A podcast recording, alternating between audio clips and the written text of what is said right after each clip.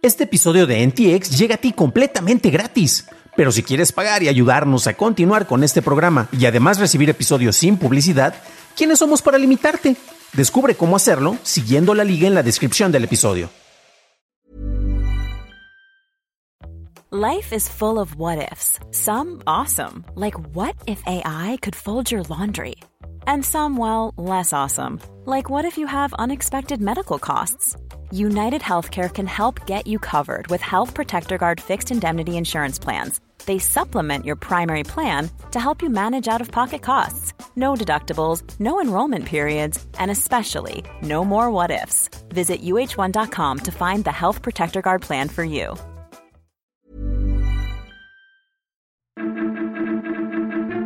Meta apuesta por otras realidades. Los ciberataques serían amenazas a la seguridad nacional y Google presenta Chromebooks para jugar en la nube. Estas son las noticias de Tecnología Express con la información más importante para el 12 de octubre de 2022. En México se presentó una propuesta en el Congreso para catalogar los ataques cibernéticos como amenazas de seguridad nacional. Esta fue presentada por la diputada moranista María Eugenia Hernández y sugiere tres temas. El primero, ya lo mencionamos, que es reconocer los ataques cibernéticos como amenazas a la seguridad nacional.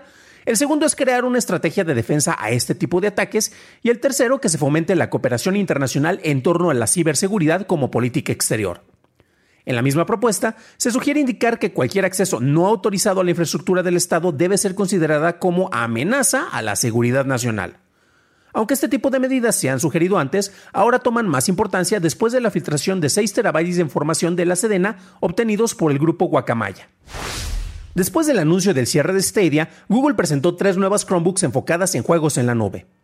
Las computadoras portátiles de Acer, Asus y Lenovo incluyen frecuencias de actualización de pantalla de hasta 144 Hz y optimizaciones en el conjunto de chips y sistema operativo, enfocadas en Nvidia GeForce Now, Amazon Luna y Xbox Cloud Gaming. Es oficial, la misión DART fue un éxito.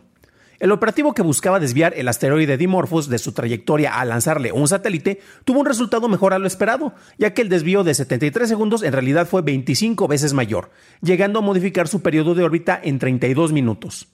El satélite fue lanzado a finales del año pasado y chocó exitosamente a finales del mes pasado. Meta presentó el Meta Quest Pro, este cuenta con una resolución de 1800 x 1920 píxeles por ojo y usa el nuevo chip Snapdragon XR2 Plus.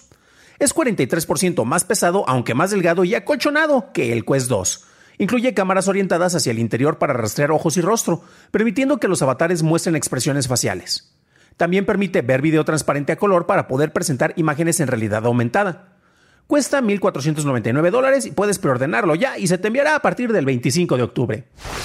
Pasamos a la noticia más importante del día, y es que continuando con Meta, se anunció una colaboración entre esta empresa y Microsoft para el desarrollo del metaverso. Microsoft integrará Teams, Office, Windows 365 y Xbox Cloud Gaming al Quest VR. Los equipos admitirán el sistema de avatares de Meta y Horizon Workrooms. Office aparecerá en aplicaciones web progresivas 2D en el Quest y Xbox Cloud Gaming y se presentará en una pantalla virtual gigante en el dispositivo. Estas fueron las noticias y ahora pasamos al análisis, pero antes de hacerlo ya sabes qué hacer. Déjanos una calificación de 5 estrellas en Spotify, Apple Podcast o un like en YouTube que no te cuesta nada. Y hablando de YouTube, gracias a nuestro nuevo suscriptor como Armando Ortega Popoter. Bienvenido a bordo, camarada. La gran apuesta por Meta es la realidad virtual. Para Mark Zuckerberg, esta llegada del metaverso es inevitable y busca establecer su empresa como la plataforma de desarrollo primordial para negocios y usuarios que habiten en este reino digital. Tuvimos la presentación del MetaQuest Pro y tenemos un dispositivo caro pero mejorado y que muestra los avances que se han logrado en la tecnología que será esencial para interactuar con la realidad virtual y la realidad aumentada. Es solo un cambio incremental, pero no es revolucionario y por eso como que no llama tanto la atención. No es algo que invite al público a generar eh, todo ese interés para comprar este tipo de dispositivos porque de entrada no hay mucho que hacer en la esquina del metaverso de Zuckerberg y otros rincones como Roblox o el mismo Minecraft, que en realidad son los antecesores o bueno, la presencia actual más vigente del metaverso, pues no requieren este aparato. Tenemos algo muy interesante que es la asociación de Meta con eh, Microsoft. También se anunciaron otras colaboraciones como una con uh, Adobe y otra con Autodesk. A mí me interesaría saber mucho cómo voy a estar tratando de editar eh, videos, haciendo postproducción con la suite de Adobe o de Autodesk también. Me imagino mi, mi, Flame en vez de con la pluma, con los, las manos trabajando con los nodos, pero bueno. Pero ¿de qué manera van a fructificar todos estos esfuerzos? Todavía no lo sabemos porque no se ha mostrado mucho, aunque lo que sí ya se mostró es lo que tiene que ver con la presencia y la asociación que tiene en Microsoft. Vemos precisamente los que nos están acompañando en video algunas de las, em, de las secuencias y de las pantallas que se comparten para el uso de Microsoft Teams dentro de este entorno del metaverso, ¿no? Gracias a la colaboración. Y vemos cómo se están haciendo. De hecho, en la portada de este episodio en video, ustedes lo pudieron ver, cómo serían las sesiones de Teams en los grupos de trabajo de manera virtual, creando avatares. Abajo tenemos las ventanas de los participantes de video, como una llamada regular de Zoom, pero después estos se están creando en un entorno tridimensional, como si fuera una sala de juntas. Y eso se ve interesante, pero no le encuentro mucha funcionalidad. ¿Qué ventajas nos pueden ofrecer precisamente este tipo de dispositivos y este tipo de, entornos? Por ejemplo, en vez de tener una pantalla eh, o, dos pantallas o tres pantallas, dependiendo de las que, ustedes utilicen, pues gracias al uso de estos sets de realidad virtual, de realidad aumentada, tú podrías tener pantallas infinitas y un monitor básicamente para donde quieras que estés volteando y estarías replicando distintas cuestiones. Oye, ¿necesitas acaso dejarte un recordatorio? En vez de dejarte un post-it en tu escritorio físico, puedes hacerlo, levantas la mano, empiezas a apuntar algo y haciendo como si lo hicieras en el entorno físico y te dejas ese post-it en, el entorno virtual.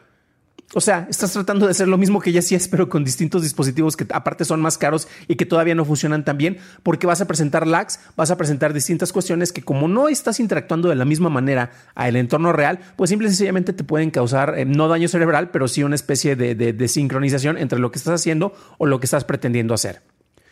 Ahora bien, se habla de las reuniones y el manejo de los avatares digitales, la interoperabilidad que va a haber entre las distintas plataformas gracias a estas colaboraciones, y eso se presentó como muy platillo, pero nuevamente esto no es gran novedad. El que tú ya puedas tener avatares que ya tengan pies se anunció así como que el gran descubrimiento, el gran invento por parte de Meta, pero pues si eso cómo afecta tu cambio en el trabajo. Aparte de que hay otros grandes problemas como el manejo de la batería, en este caso creo que no, no, puedes tener más de dos horas de, trabajo con el, el headset que se estuvo presentando, aparte de que es más pesado, hasta que no lleguemos a un punto en el cual avance lo suficiente la tecnología para que o tengamos mejores baterías o estas se recarguen automáticamente gracias a algún tipo de inducción o que se estén recargando eh, por algún tipo de frecuencia o de manera solar y sean dispositivos más ligeros, pues honestamente estamos un tanto distantes del futuro que nos quieren tratar de vender.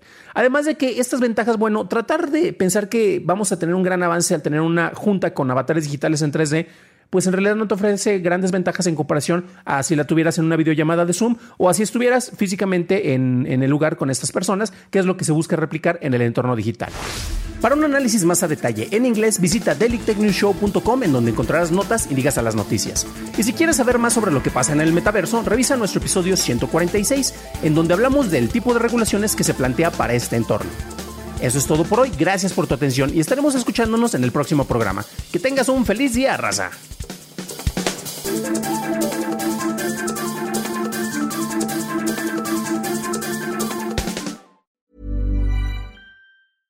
Hey, folks, I'm Mark Marin from the WTF Podcast, and this episode is brought to you by Kleenex Ultra Soft Tissues your ally to help tackle your allergy symptoms this season. I love the change of seasons, but nobody loves pollen and all those other things floating in the air that make you sneeze during this nice weather. Kleenex Ultra Soft tissues are hypoallergenic and allergist approved. So fight back against watery eyes and runny noses without worrying about irritating your skin. For this allergy season, grab Kleenex and face allergies head on.